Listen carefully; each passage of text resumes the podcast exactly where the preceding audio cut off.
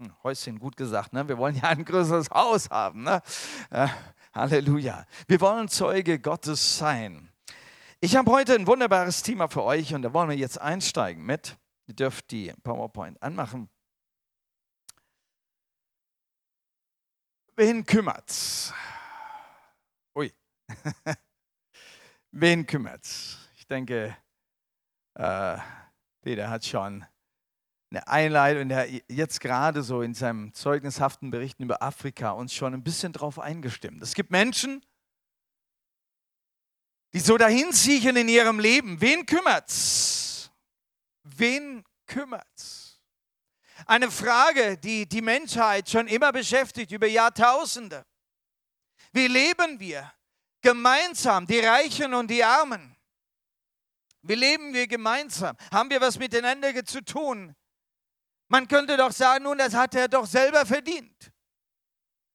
Aber die Bibel, unser Gott, der Gott, der der Schöpfer ist und der Gott, der uns einlädt, gerecht zu sein und ein gerechtes Leben zu führen, er denkt anders darüber. Er hat eine andere Lösung. Nicht die Lösung, sie zu eliminieren. Nicht die Lösung, sie beiseite zu schaffen. Nicht die Lösung, sie einfach darben zu lassen und sterben zu lassen und ich kümmere mich nicht darum. Nein, gerade andersrum. Wer gerecht leben will, wer gerecht leben will, der lebt wie Gott. Der tut es wie Gott. Und Gott ist einer, der barmherzig ist. Er ist ein barmherziger Vater. Und es kümmert Gott, weil er jede Seele geschaffen hat. Und jede Seele ist für ihn genauso viel wert. Jesus sagte in Matthäus 9, Vers 12 bis 13, Jesus hörte das und erwiderte, nicht die Gesunden brauchen den Arzt, sondern die Kranken. Nun geht und denkt einmal darüber nach, was mit dem Wort gemeint ist. Barmherzigkeit will ich und nicht Opfer. Dann versteht ihr auch, dass ich nicht gekommen bin, die Gerechten zu rufen, sondern die Sünder. Ein Aufruf Jesu und er sagt, hey, nun geht und denkt doch mal darüber nach, was es bedeutet. Denk mal drüber nach. Und das wollen wir heute Abend miteinander tun. Denk mal drüber nach, was es bedeutet. Barmherzigkeit will ich. Das ruft Gott uns zu. Ich möchte dein Erbarmen, deine Güte, deine Barmherzigkeit. Die suche ich mehr als dein Opfer. Mehr als dein Opfer, das du jetzt eingelegt hast. Mehr als dein Opfer, mit dem du dich ah, investierst und aufbringst und einsetzt, auch für das Reich Gottes, mehr als das. Deine Herzen seien Stellung, besonders für die, die notbedürftig sind. In einer Bibelvers in 1. Thessalonicher 4, 14 bis 15. Außerdem bitten wir euch, liebe Geschwister, Weist die zurecht, die ein ungeordnetes Leben führen. Ermutigt die Ängstlichen, helft den Schwachen, habt Geduld mit allen. Achtet darauf, dass niemand von euch Böses mit Bösem vergilt. Bemüht euch vielmehr bei jeder Gelegenheit, einander und auch allen Menschen Gutes zu tun. Und der letzte Satz, der gefällt mir sehr gut. Bemüht euch vielmehr bei jeder Gelegenheit bei jeder Gelegenheit. Wo ist meine nächste Gelegenheit, wo ich Gutes tun kann? Oder dass ich doch jeden Tag aufwache und sage, Herr, wo ist heute meine Gelegenheit? Ich will heute wieder was Gutes tun. Öffne mir die Augen, dass ich das sehe. Hilf mir, dass ich dran denke, in dem Moment, wo ich sehe, aha, da ist Not, da könnte ich helfen. Wenn ich jetzt meine Hand ausstrecke und was tue oder ermutige oder nachhilfe oder unterstütze, dann habe ich etwas Gutes getan. Man kann sich selbst nicht Gutes tun. Nun, das kannst du vielleicht so verstehen, aber die Bibel, wenn sie von Gutes tun redet, dann denkt sie an den anderen. Den Nächsten lieben wie sich selbst, für den anderen. Übrigens, Liebe ist damit gelebt, dass wir Gutes tun. Liebe ist nicht ein Gefühl, es ist eine Entscheidung. Liebe zeigt sich, indem wir etwas tun, nämlich gute Werke tun. Wenn du anfängst, für einen, für einen anderen etwas Gutes zu tun, ist das ein Ausdruck der Liebe.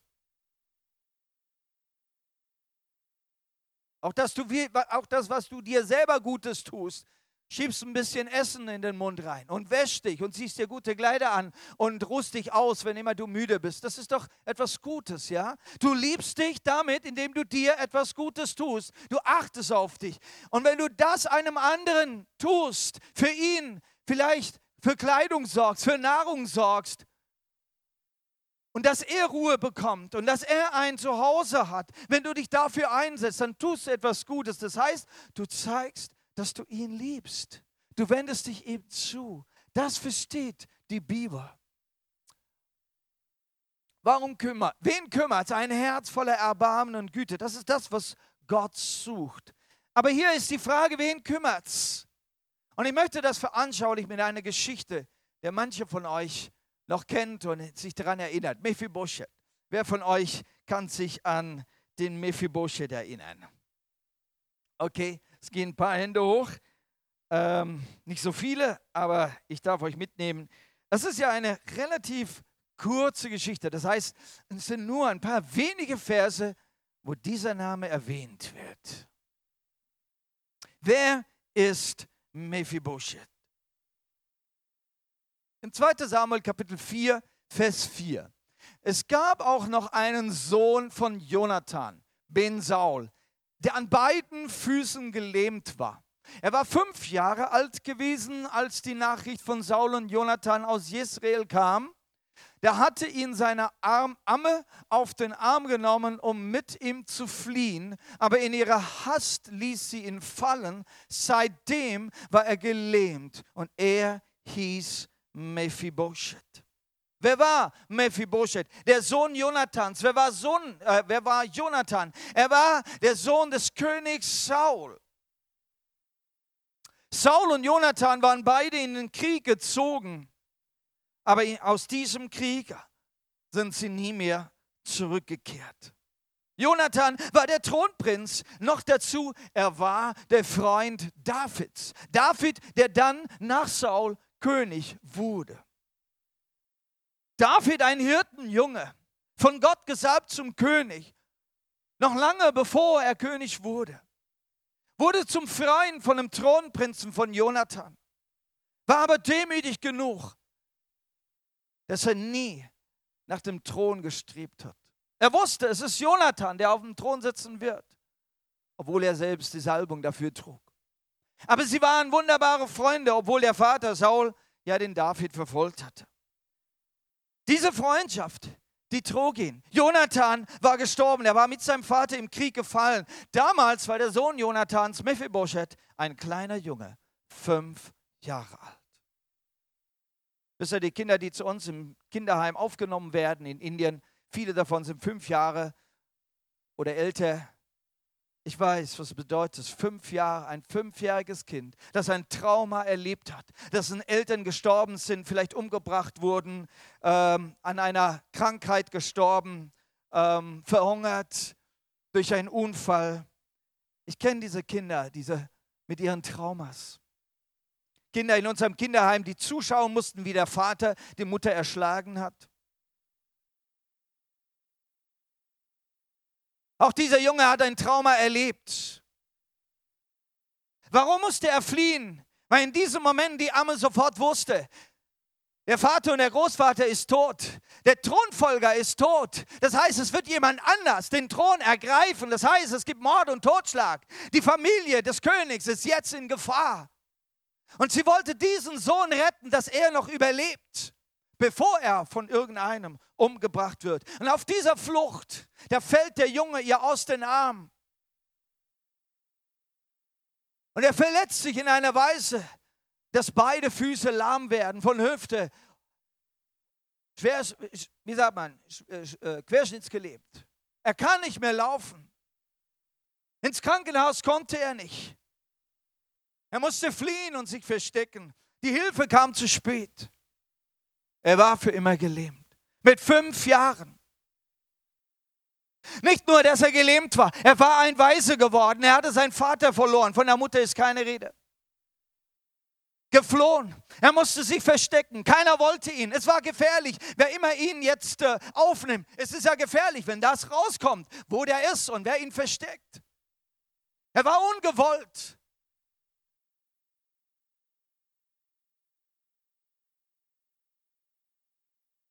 Es war dieser fünfjährige Mephibosheth. Wen kümmert's? Tatsächlich war er dann der Einzige, der aus dieser Familie überlebt hat. Wen kümmert's? Wer kümmert sich um Mephibosheth? Wen kümmert's? Wer kümmert sich? Wer kümmert sich um die Kinder in Not ohne das Minimum von Liebe und Fürsorge? Wer, Kinder, wer kümmert sich um Kinder, die keine Eltern oder kein Zuhause mehr haben? Wer kümmert sich um die Kinder, die in Slums im Dreck und in der Unterernährung aufwachsen? Wer kümmert sich um die Kinder für die Bildung, für einen Job? Nur ein hoffnungsloser Traum? Wer kümmert sich um die Kinder, die mit Betteln oder Stehlen ums Überleben kämpfen? Wer kümmert sich um die Kinder, die nur die Welt von Alkohol und Suchtmittel kennen? Wer kümmert sich um die Kinder, die im Armutskreislauf keinen Ausweg haben? Ich habe viele dieser Kinder kennengelernt. Nur manchen konnten wir helfen und einen Platz in unserem Kinderheim schenken. Ich durfte erleben, wie ihr Leben verändert ist. Ein zweijähriges Mädel.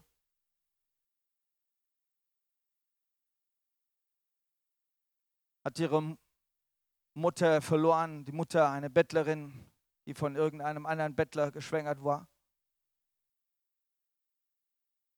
als sie am Sterben lag, hat sie dieses Mädel dem Onkel übergeben und sie von dem Onkel versprechen lassen, dass er für das Mädel sorgt. Er hat es ihr versprochen, aber dieser Onkel war Alkoholiker und hat diesem zweijährigen Kind nicht Brot zum Essen gegeben, sondern Alkohol. Als dieses Mädchen von der Polizei mit ihren fünf Jahren zu uns gebracht wurde, da konnte sie nicht reden. Sie hatte ein sehr komisches Verhalten.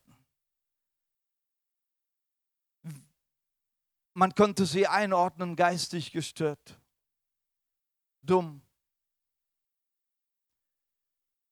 Dieses Mädchen ist heute 14 Jahre alt, geht ganz normal in die Schule wie jedes andere Mädchen, spielt, lacht, tanzt. Gott sei Dank durch die Gnade Gottes, mit viel Hilfe, mit viel Gebet, Lobpreis und der Geist Gottes tut seine Arbeit. Halleluja. Wen kümmert's? Im 2. Samuel Kapitel 9, Vers 3 bis 4 lesen wir, was mit diesem Mephibosheth dann weiterhin geschah. Der König David fragte, äh, ist denn keiner von Sauls Familie mehr am Leben? Ich möchte ihm die Güte Gottes erweisen. Und Ziba, der damals der Diener von äh, König Saul gewesen war und somit auch Jonathan. Ja, es gibt noch einen Sohn Jonathans, der an beiden Füßen gelähmt ist. Ja, wo ist er? fragte der König. Ah, er lebt im Haus von Machir, Ben Amil, in Lodabar, erwiderte Ziba. Wo ist er? Er ist im Haus des Erbarmens. Er wurde untergebracht in einem Haus von einem Mann namens Machir. Machir heißt ein Mann des Erbarmens, der Güte. Ein Mann, der sein Haus geöffnet hat für diesen Notbedürftigen, ausgestoßen, weißen Jungen und noch dazu verkrüppelt weil er ein Herz des Erbarmens hatte, weil er ein Herz Gottes hatte. Und das Herz Gottes, das Herz des Gerechten öffnet sich für die Not und den Notbedürftigen. Ein Gerechter sorgt für die Weißen und die Witwen. Etwas, was du schon im Buch Hiob nachlesen kannst, das älteste Buch der Bibel überhaupt. Machir gehörte zu einer Familie mit dem Namen Amiel. Der Vater war Amiel. Amiel heißt Volk Gottes. Auch dieses ist doch sehr bezeichnend. Es ist gerade das Volk Gottes, gerade die, die von dem Herrn und von dem Erlöser Jesus Christus gerettet würden, von ihrer Sünde befreit wurden, herausgerissen von der, von der Knechtschaft der Sünde die hineingesetzt wurde in das Reich des Lichtes. Gerade die sind es, dieses Volk Gottes, die dieses Herz des Herrn bekommen haben. Das Herz der Liebe, der Fürsorge. Das ist das Herz des Vaters. Das sorgt, das sich auch um dich sorgt. In deiner Situation, egal wie schlecht es dir geht. Vielleicht fühlst du dich fast wie Mephibosheth in einer anderen Weise. Und ich darf dir zusprechen, es gibt einen Gott und einen Vater, der sich für dich sorgen möchte. Wirf alle deine Sorgen auf mich, sagt Gott. Sagt die Schrift, denn ich sorge für dich. Ein Vater, ein Vater im Himmel, der sich sorgt. Und, und das Volk Gottes hat genau dieses Herz, das Herz des Erbarmens, das sich, das die Arme weit macht und aufnimmt, ob es Fremde sind, ob es Notbedürftige sind, ob es die sind, die hungern oder obdachlos sind und sagen, komm, zumindest die wichtigsten Bedürfnisse. Und das Interessante ist, wo sie wohnen, der Ort heißt Lodebar und übersetzt heißt es für uns ohne Weide. Ein Ort ohne Weide war es zu trocken dort. Ohne Weide, nun ja. Wenn du von, von, von Viehwirtschaft äh, lebst, Schafe, Ziege, Kamele und so weiter. Da brauchst du Weiden. Ein Ort ohne Weiden, was heißt das für die wirtschaftliche Situation dieses Ortes? Sieht nicht gut aus. Ressourcen sind wenig. Und doch, sagt er, was ich habe, das gebe ich dir. Silber und Gold habe ich nicht, aber was ich habe, das gebe ich dir. Das Volk Gottes schaut nicht darauf, was du hast, sondern es schaut darauf, was du geben kannst. Das Volk Gottes sagt nicht, ach, es tut mir leid, ich kann dir nicht helfen, ich habe zu viele Verpflichtungen, sondern das Volk Gottes ist ein Volk, das sagt, ich helfe dir und Gott hilft mir, weil Gott unser Versorger ist und deshalb bin ich bereit zu helfen, auch mit dem wenigen. Es ist, wir geben nicht aus dem Überschuss. Das Volk Gottes gibt nicht aus dem Überschuss. Erbarmen wirkt nicht dann, weil ich ja viel habe. Ja, jetzt, jetzt mal schauen, wem kann ich helfen. Nein, nein. Das Herz des Erbarmens ist bereit zu teilen. Das Herz des Erbarmens ist bereit zu teilen. Ich habe, ich habe zwei Hemden, ich kann eins abgeben. Ich habe zwei Paar Schuhe, ich kann eins abgeben. Ich bin dem Herrn so dankbar für dieses wunderbare Projekt, das Edmund ins Leben gerufen hat mit dem, äh, mit dem HFN, mit dem Hilfsdienst. Wo wir dazu eingeladen sind, komm, räum den Schrank auf, Dinge, die zu viel sind, die du nicht brauchst, aber noch mehr. Vielleicht teile das, was du hast. Du brauchst ja eigentlich gar nicht so einen Riesenschrank. Und es wird transportiert in Länder, wie Peter uns gerade wieder berichtet hat von dem, was wieder ansteht. Dank dem Herrn für die vielen, vielen Helfer. Und wir nehmen dieses Gebetsanliegen auch auf für, diesen, für das Lager, für das Haus, was ihr habt, das jetzt durch, diese, durch die Flutmassen da so beschädigt wurde. Ein ganz wunderbarer Dienst. Halleluja auch wenn wir wenig haben. Das Teilen macht was aus. Ich war, äh, meine erst, das erste Mal, wo ich damit konfrontiert war, war ich in Süditalien auf einem Missionseinsatz. Wir waren dann bei Gläubigen in diesem Bergdorf eingeladen. Das Haus war an den Felsen rangebaut. Wir waren dann, wir hatten dann missioniert und evangelisiert und am Abend waren wir dann bei dieser Familie zum Essen eingeladen. Der Tisch war voll bedeckt, war alles auf dem Tisch. Aber bevor wir uns hinsetzten, hat uns der Missionar gesagt, nun ja, dieser Bruder hat seine Arbeitsstelle verloren, weil er ein lebendiger evangelischer Zeuge ist und in diesem katholischen äh, äh, Ländchen hat man ihn dafür nicht gemocht. Er hat seinen Job verloren und das Hähnchen, was wir jetzt auf dem Tisch haben, ist übrigens sein letztes, was er geschlachtet hat. Er hat dir die Kehle zugeschnürt. Da war auf dem Tisch alles, da war Obst, da war Säfte, da war äh, Fisch, da war, also ich meine, was du dir vorstellen kannst, ein Riesenbuffet. Dann denkst du, Mensch, er sagte, der hat seinen letzten Lohn ausgegeben. Die nächsten zwei, drei Wochen werden sie wahrscheinlich fasten. Nur damit wir ein Essen haben. Aber der Herr hat sie belohnt dafür. Zwei Monate später hat er seinen Job zurückbekommen und mehr bezahlt als vorher.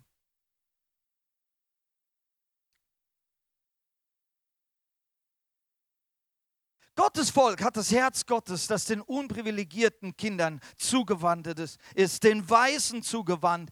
Echte Frömmigkeit, davon redet Jesus. Echte Frömmigkeit, Hilfe für Kinder. Hilfe für Kinder. Jesus sagt in seinem, äh, oder die Schrift sagt in seinem Wort in Jakobus, dass Frömmigkeit, echte Frömmigkeit, sie wendet sich den Weisen und den Witwen zu. Das ist ein rechter Gottesdienst. Vernachlässigte, ungewünschte, misshandelte Kinder können von dem, von dem Volk Gottes betreut werden. Auch wenn die Ressourcen begrenzt sind. Hilfe für Kinder ist kein einmaliges Event des Mitleids. Hilfe für Kinder ist langfristig ein Ort der Sicherheit, der Liebe und der Fürsorge. Das brauchen sie. Wenn Kinder in Not sind, dann ist es nicht nur einmal ein schönes Essen oder äh, ein kleines Geschenkchen. Wenn Kinder in Not sind, dann brauchen sie etwas mehr. Sie brauchen wenigstens Schule, sie brauchen eine Bildung. Sie brauchen ein Zuhause, sie brauchen regelmäßig zu essen. Sie brauchen eben die wichtigsten Bedürfnisse, die erfüllt werden sollen. Hier in einer Tabelle kurz dargestellt. Grundbedürfnisse, Nahrung, Kleidung, Familie, Wohnung, Bildung, ja und Würde. Da komme ich später dann noch dazu. Diese ersten fünf Grundbedürfnisse. Nahrung, das hilft natürlich zur Gesundheit. Kleidung, Wert und Annahme. Durch Familie bekommst du Liebe. Durch eine Wohnung hast du Sicherheit. Durch Bildung bekommst du Zukunft. Diese Dinge dürfen wir unseren Kindern, die in den Kinderheimen in Indien sind, bekommen. Alle fünf dieser Grundbedürfnisse legen wir Wert darauf, dass sie die bekommen. Aber es gibt noch weitere Kinder, denen wir helfen wollen. Kinder, die ja eine Wohnung haben, Kinder, die noch Eltern haben, aber nur recht und schlecht versorgt sind. Vielleicht nur eine Mahlzeit am Tag in einer kahlen Wohnung wohnen. Nahrung spärlich, Kleidung vielleicht nur eins oder zwei. Und genau denen möchten wir helfen, weil Bildung ist für so eine Familie out. Viele, die in armen Vierteln wohnen, die denken wirklich nur ans Essen und dann müssen die Kinder eben schon was arbeiten, entweder arbeiten oder betteln. Es ist leicht gesagt, keine Kinderarbeit. Aber wenn du dort in diesen Situationen bist und das mit diesen Familien zu tun, dann musst du was bieten. Nicht nur, dass du sagst, ja, die Kinder sollen nicht arbeiten, aber die Familie muss ja was zum Essen haben. Wo kommt's her? Und genau da wollen wir helfen und Kinder in die Schule schicken durch ein Stipendium äh, können wir unterstützen, wir kümmern uns darum, dass die Kinder in die Schule gehen, dass sie Hausaufgaben machen, dass sie lernen können. Und dann wird dies noch unterstützt, dass sie ein bisschen äh, mit der Nahrung, dass die Kinder was doch dazu bekommen, dass sie Kleidung haben, besonders Schuhkleidung, es wird ja auch gebraucht. Wir unterstützen, dass auch die Familie es da funktioniert. Denn in armen Familien, da funktioniert das Familienleben auch nicht. Da kennt man das nicht. Was ist ein Eheleben? Die Kinder, die den ganzen Tag sowieso nur draußen rumspringen und nur zum Schlafen nach Hause kommen. Auch da helfen wir durch die Familienseelsorge und durch unsere Gemeindearbeit werden auch die Mütter und Väter geschult und, und sie lernen, was richtig ist und verändern ihren Lebensstil. Und so verändert sich die Familie. Wir haben wunderbare Zeugnisse, wie sich zuerst die Kinder verändern und dann langsam die Eltern aufwachen und, und und reagieren. Wir haben manche Eltern gehabt, die nach ein paar Jahren ihre Kinder aus unserem Projekt rausgenommen haben, weil sie gesagt haben, wir haben es jetzt gelernt. Wir wissen jetzt, was wichtig ist. Wir möchten selbst uns anstrengen, unsere Kinder in die Schule zu schicken. Da sagen wir Halleluja, wenn die Familie sich verändert hat. Das dürfen wir durch unsere Projekte tun. Es ist so wunderbar, diese Veränderungen zu erleben. Ja, es ist ein Langzeitprojekt. Deshalb sind viele von euch mit dabei, mit einem Stipendium, mit einer Patenschaft, jeden Monat regelmäßig ein Betrag, der eingeht, damit dieses Kind über Jahre betreut werden kann. Halleluja. möchte in der Geschichte ein bisschen weitergehen. Mephibosheth ist wiederhergestellt in seiner Würde. Der König David, ganz interessant an dieser Stelle, da schickte der König Leute hin und ließ ihn holen. So kam Mephibosheth, Ben Jonathan, der Engel Sauls, zu David und fiel vor ihm auf die Knie mit dem Gesicht auf dem Boden. Mephibosheth, sagte David. Ja, ich bin ein Sklave, erwidert dieser. David lässt den Mephibosheth holen, nachdem er von ihm gehört hat, nachdem er von seinem Zustand gehört hat. Aber, sagt David, er ist doch der Sohn Jonathans, meines Freundes. Und Jonathan ist ein Königssohn. So ist Mephibosheth nichts anderes als ein Königssohn. Und er holt sich diesen am Beinen lahm verkrüppelten Mephibosheth, der nichts anderes über sich, über sich denkt, als dass er ein toter Hund wäre. Habe keine Angst, sagt David zu ihm. Um deines Vaters Jonathan willen möchte ich dir Gutes tun.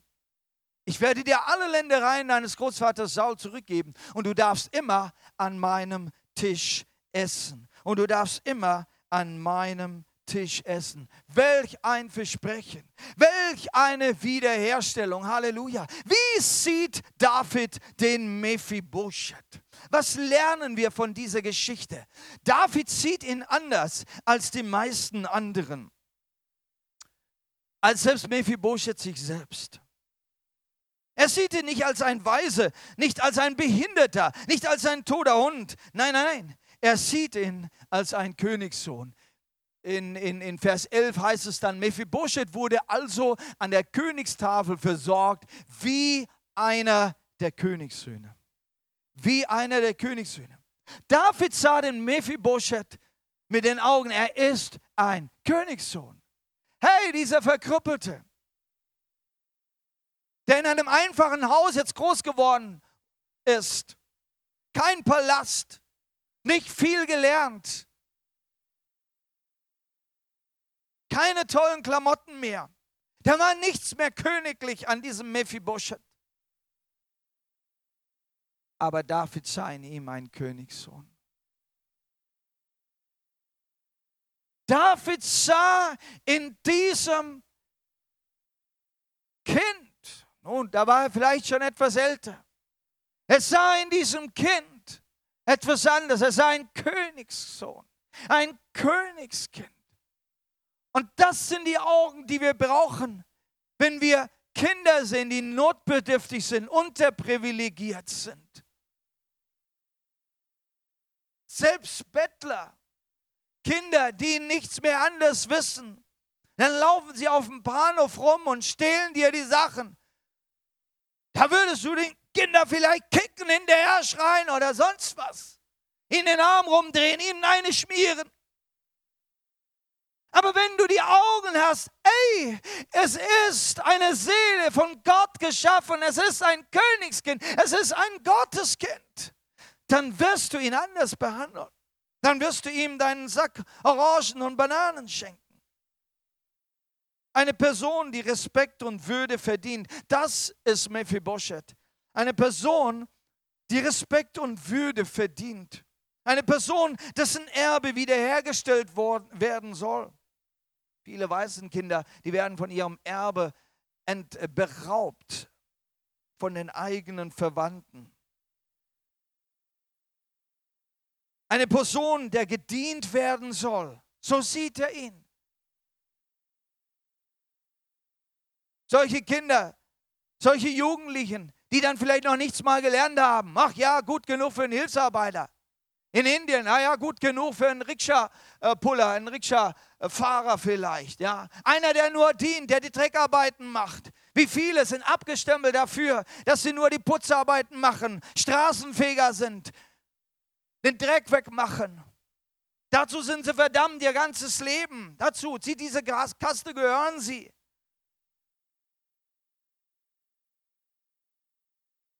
Nein, er soll bedient werden. Er soll bedient werden. Es ist gar nicht einfach, wenn du, wenn, wenn du es nur noch gewohnt bist, gekickt zu werden und den Dreck zu machen, dass dir mal gedient werden soll. Es kommt nur darauf an, mit welchen Augen du diese Menschen, die vor dir sind, siehst. Mit welchen Augen siehst du sie? Hast du dieselben Augen wie David? David suchte Wege, Gutes zu tun. So ging das Ganze eigentlich los. Er sagt im Vers 1 von Kapitel 9 heißt es, eines Tages fragte David, ist eigentlich von Saus Familie noch jemand am Leben? Um Jonathans Willen möchte ich ihm Gutes tun. Ich möchte Gutes tun. Ich möchte Gutes tun. Er sucht nach Möglichkeiten, Gutes zu tun. Wo ist der, dem ich Gutes tun kann? Er sucht nach Möglichkeiten, Gutes zu tun. Wie sagte Jesus, ich bin nicht gekommen für die Gesunden. Die brauchen nicht den Arzt, sondern die Kranken brauchen den Arzt. Wem kannst du Gutes tun? Nicht denen, die alles haben, sondern denen, die notbedürftig sind. Wir haben es in Indien erlebt, Menschen, die von höherer Kaste sind. Riese Überflutungen in Gujarat. Hunderte von Dörfern wurden überschwemmt. Sie hatten alles verloren. Aber unter ihnen waren viele, die ja von höherer Kaste waren. Ganz Indien hat angefangen, Hilfspakete zu machen und hinzuschicken. Jeder hat ausgeräumt zu Hause und hat die Dinge hingeschickt. Und plötzlich kam die Nachricht, wie dann die Lastwagen dort ankamen mit diesen Gebrauchtklamotten, dass eben diese Leute aus höherer Kaste gesagt haben, wir ziehen doch keine Gebrauchkleider an. Wer sind wir denn? Sie haben ihre eigene Not nicht erkannt. Sie hatten nichts mehr gehabt, aber sie haben sie was Besseres gesehen. Ihr müsst uns schon neue Kleider schicken. Und Indien hat das sogar gemacht. Weil es genug Leute äh, gibt, die, die dieses Denken haben. Da kommen wir nicht mehr ganz mit wahrscheinlich.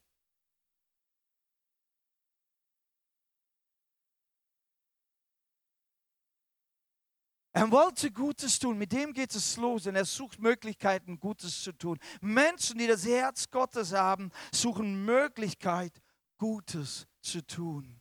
Und ich möchte euch heute Abend einladen, so ein Mensch zu werden. Er sagt, hey, ich suche Möglichkeit, Gutes zu tun. Ich suche Möglichkeit zu teilen. Ja, es ist wahr, dass wir doch viele Dinge haben in unserem Land, die so woanders nicht gibt in der Mehrheit der Länder nicht gibt. Ja, es gibt bei uns Kindergeld. Welch eine große Unterstützung ist das? Ich bin dem Herrn dankbar dafür. Aber während ich Kindergeld empfange, weiß ich um meine 50 plus Mitarbeiter in Indien, wo keiner Kindergeld vom Staat bekommt. Wo ich dann sage, vielleicht kann ich das mit der Gehaltsbezahlung, die wir machen für den Mitarbeiter, einen Ausgleich machen. Okay, du hast zwei Kinder oder drei Kinder, dann machen wir den Gehalt ein bisschen höher als andere. Vom Staat gibt es ja nichts. Aber jedes Mal, wenn ich mein Kindergeld dann wieder sehe auf dem Konto, dann denke ich dran, hey, vielleicht könnte ich auch das teilen mit jemandem. Wisst ihr, meine Mutter jetzt in dem Zustand, wie sie ist, da, äh, muss, da zahlt die Pflegeversicherung ganz schön viel. Da gibt es Pflegegeld und für die Kurzzeitpflege ist Geld da und für äh, äh, Pflegehilfsmittel ist Geld da und, und so weiter. Einige Fonds, die die, die, die da plötzlich da sind. Wenn sie Medikamente kauft, dann muss man immer so seinen eigenen Anteil zahlen. Aber weil sie ja so viel Medikamente braucht, dann geht das über diesen Mindestsatz hinaus. Sie hatte im letzten Jahr über 1000 äh, Euro an, an Medikamente, an den Zusatzzahlungen mit dazu ausgegeben. Ja? Davon hat sie tatsächlich 800 Euro von dieser Versicherung, von der Krankenversicherung zurückgezahlt bekommen. Halleluja! Aber wenn du das alles siehst und weißt du, und du weißt, wenn ein Mitarbeiter in Indien oder deine Geschwister in der Gemeinde in Indien, wenn die krank werden, dann gibt es keine Pflegeversicherung, da gibt es keine Krankenversicherung, die auch nur einen Cent zahlt. Und je nachdem, nach Schwierigkeitsgrad, bist du ein armer Mensch dann.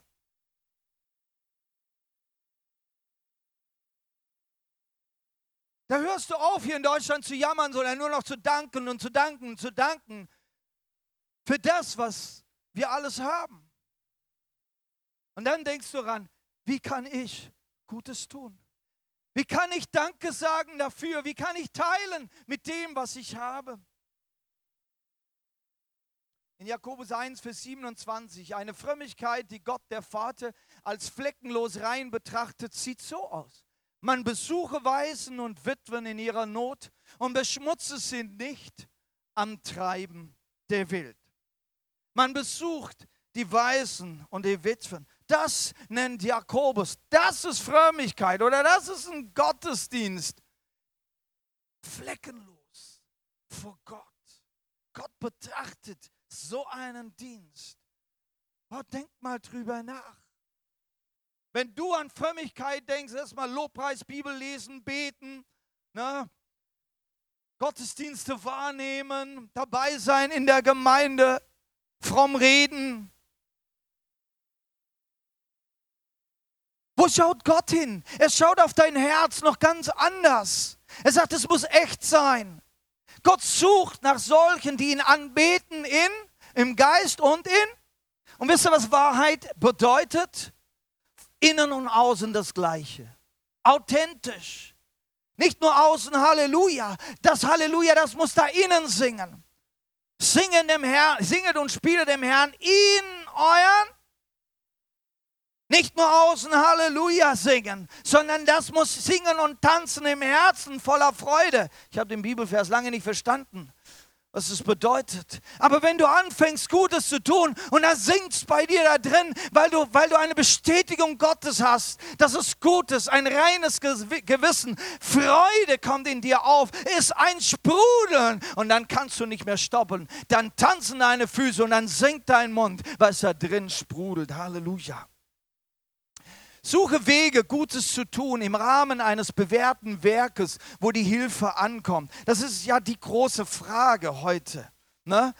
Und, und das ist in Indien nicht, nicht anders. Wenn dann in Indien auch jemand helfen will, der sucht dann schon, ja, ja, ja, wo kann man helfen? Wo kann man das reintun? Wo hat sich das bewährt? Wo sieht man, dass das Geld auch wirklich ankommt?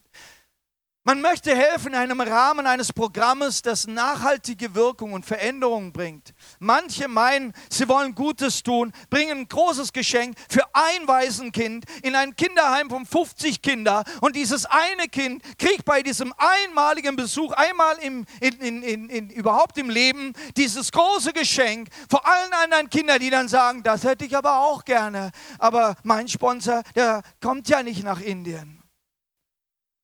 Und dann müssen wir unseren Leuten sagen, halt mal, ne? bitte versteh das, wir haben 50 Kinder und wir wollen 50 Kinder beschenken. Du brauchst einen gewissen Rahmen eines Programmes, wo dann auch das, was wir tun, nachhaltig ist. Ein Besucher hat sich so bereden lassen ah, von diesem Bibelschüler. Er sagt, ich habe kein Handy, um meine Eltern anzurufen. Das war noch in der Anfangszeit von Handys. Ich habe kein Handy, meine Eltern anzurufen. Und dieser, dieser Besucher dann hatte eben ein Handy in der Hand gehabt. Ne? Und äh, er hat ihn so lang auf ihn eingeredet, bis dieser Besucher tatsächlich hingegangen ist und ihm wirklich ein tolles Handy gekauft hat. Ein tolles Handy gekauft hat. Und dann erst haben wir davon erfahren. Sag mal, kennt die Geschichte. Was dabei gewesen.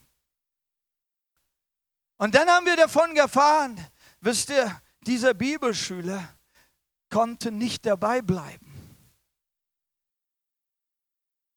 Das Materielle hat ihn abgelenkt. Es war nicht nachhaltig. Dieses Geschenk war nicht, hat keine nachhaltige Wirkung. Es hat diesen Jungen abgelenkt von dem Kurs, in dem er war. Das heißt, das, was wir tun wollen und wo wir helfen wollen, das wollen wir in einem Rahmen eines Programmes tun, das durchgedacht ist. Wenn du denkst, dass das jetzt unbiblisch ist, was ich sage, dann darfst du 1. Timotheus Kapitel 4 lesen, oder ist es Kapitel 5, wo beschrieben wird, welchen Weisen, äh, welchen Witwen zu helfen ist, wie ihnen zu helfen ist und wann zu helfen und wann nicht zu helfen, dann merkst du, hey, das ist ein ausgeklügeltes Programm, das die Gemeinde erstellt hat. Man hilft nicht nur gerade so ein bisschen hier und da und hat dann, ein, äh, um sein schlechtes Gewissen zu bereinigen. Nein, wenn du helfen willst, dann soll das nachhaltig gut sein für Mephibosheth hätte es nie gereicht, wenn er einmal eine super Mahlzeit im Königspalast gehabt hätte. Nein, der König wusste, was er brauchte. Etwas Nachhaltiges, das nachhaltig sein Leben verändert. Er hat gesagt, von nun an, jeden Tag sitzt du bei mir am Tisch. Aber nicht nur das, er hat auch dafür gesorgt, dass er versorgt ist, dass seine Familie versorgt ist. Das heißt, er kriegt Land, er kriegt Diener dazu. Es wird alles dazu getan, dass Jonathans Familie, Familienleben und Zukunft und Alter, alles ist wiederhergestellt und sichergestellt. Ja, das brauchen wir. Wir brauchen, auch unsere Kinder brauchen Training, brauchen Jobs und brauchen Familie. Und so weit möchten wir ihnen, wie es geht, helfen.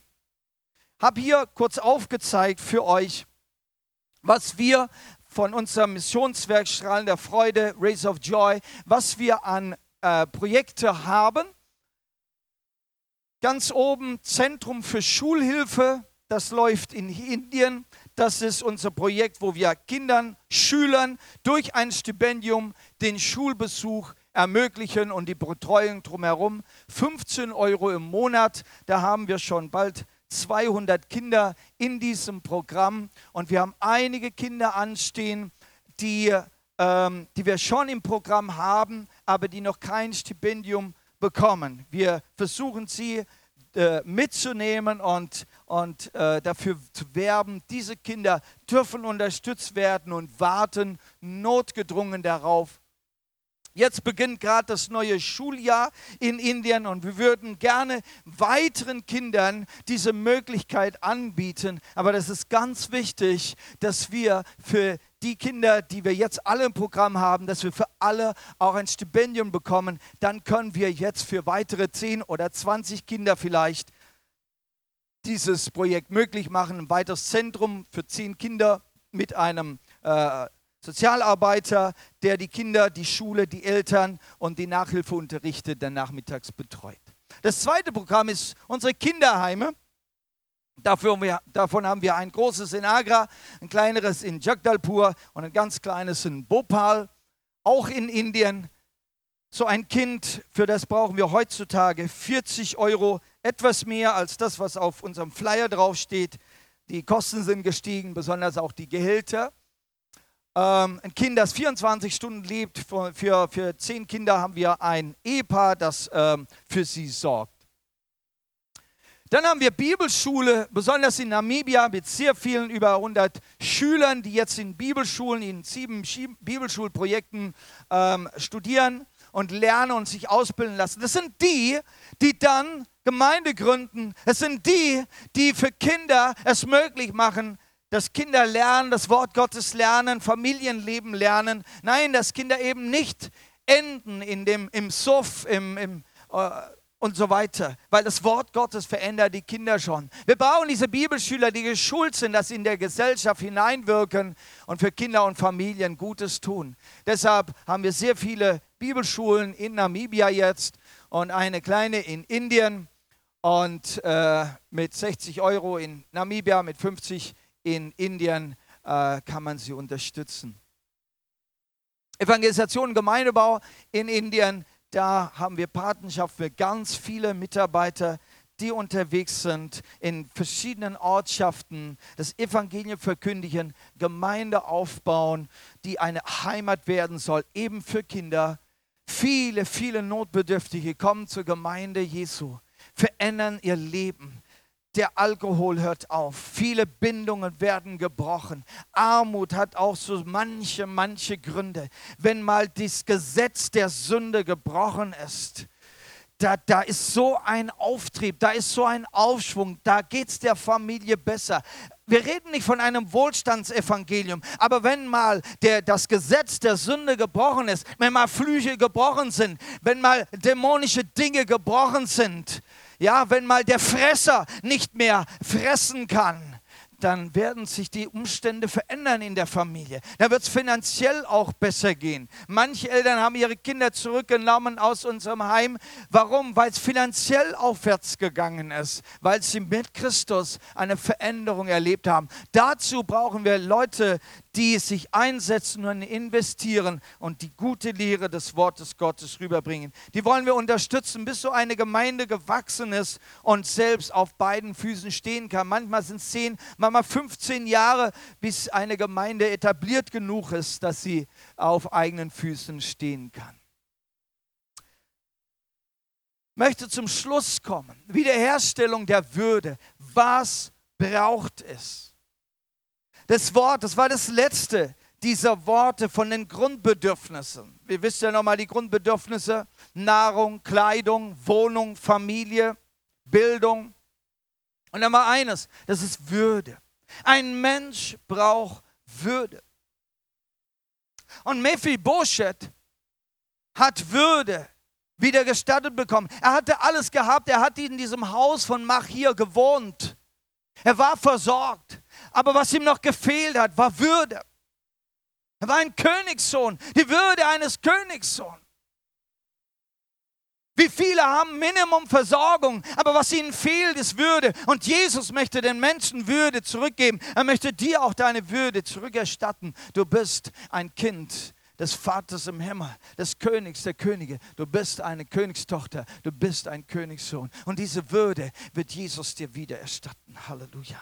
Und diese Würde möchten wir all diesen äh, Unterprivilegierten auch schenken. Was braucht es dazu? Es braucht Menschen mit einem Herzen des Vaters. Es braucht Menschen mit einem Herzen des Vaters. Ja, kann man sowas haben? Ja, ich schließe dich mit ein, liebe Schwester. Du darfst auch gerne sagen, das Herzen eines Mutter, einer Mutter. Denn auch unser lieber himmlischer Vater im Himmel hat auch das Herz einer Mutter. Halleluja. Er hat beides in sich vereint. Halleluja. Benutze das Wort Vater stellvertretend. Er ist nämlich ein Vater der Vaterlosen, ein Vater der Weisen, nennt ihm Psalm 68, 6. Ein Vater der Weisen, oder ich äh, benutze gern das Wort Vater der Vaterlosen in einer anderen Übersetzung. Er ist ein Vater der Vaterlosen und Anwalt der Witwen. Das ist Gott in seiner heiligen Wohnung. Und Jahwe behütet die Fremden. Immer wieder hilft er Waisen und Witwen, doch Gottlosen krümmt er den Weg. Das ist unser Gott, unser Vater im Himmel. Und wenn du den Gott und diesen Vater anbetest, dann wirst auch du so ein Vaterherz bekommen. Dieser Vater macht uns zu Vätern und Müttern, die für diese Kinder Wohnung machen. Ihr kennt Jesaja 58, 7 bestimmt. Ladet Hungernde an euren Tisch, nehmt Obdachlose bei euch auf. Wenn du jemand halbnackt und zerlumpt herumlaufen siehst, dann gib ihm etwas anzuziehen. Hilf dem in deinem Volk, der deine Hilfe braucht. Und ihr habt ja diese Bibelstelle an der Tafel. Dieser letzte Satz, hilf dem in deinem Volk, der deine Hilfe braucht, der deine Hilfe braucht. Brauche ich nur an den barmherzigen Samariter erinnern ja, da sind manche vorbeigelaufen an diesen, der am Wegrand lag, der zusammengeschlagen war. Ach, nicht ich. Es wird schon jemanden geben, aber nicht ich. Nein, der deine Hilfe braucht, der deine Hilfe braucht. Oh, dass du doch deine Augen öffnest und sagst, wer braucht meine Hilfe? Es braucht jemand, der ein Vaterherz hat.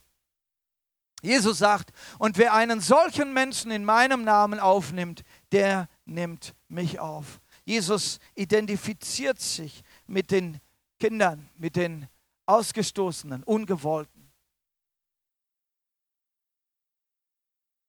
Du, du dienst Jesus, indem du diesen Schwachen dienen tust.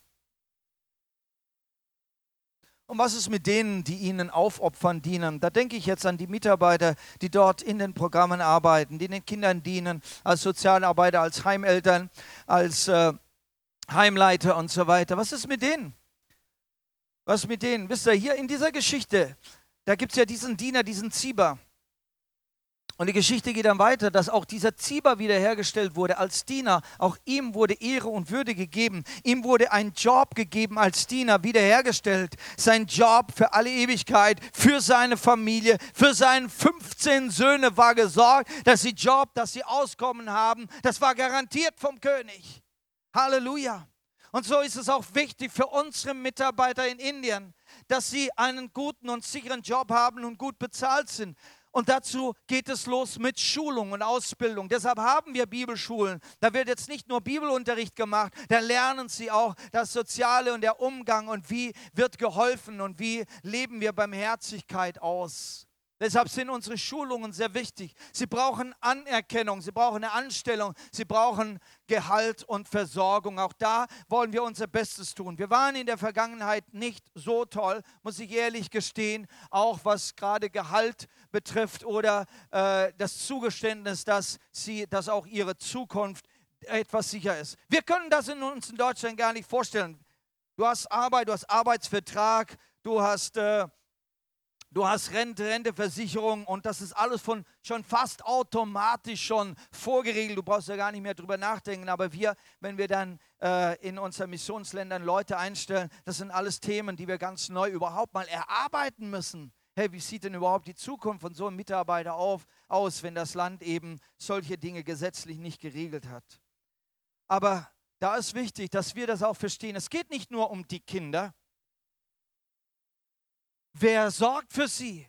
Wir können das Geld hinschicken, aber wer wird mit ihnen Tag für Tag arbeiten? Da braucht es ganz hingegebene Mitarbeiter, die sind uns auch wichtig und für die wollen wir sorgen, denn wir sind von denen abhängig. Wenn die die Arbeit nicht leisten, dann geht's nicht. Ich darf jetzt das Lobpreisteam nach vorne bitten und ich darf unsere Ordner bitten, dass sie jetzt äh, das vorne vorbereiten.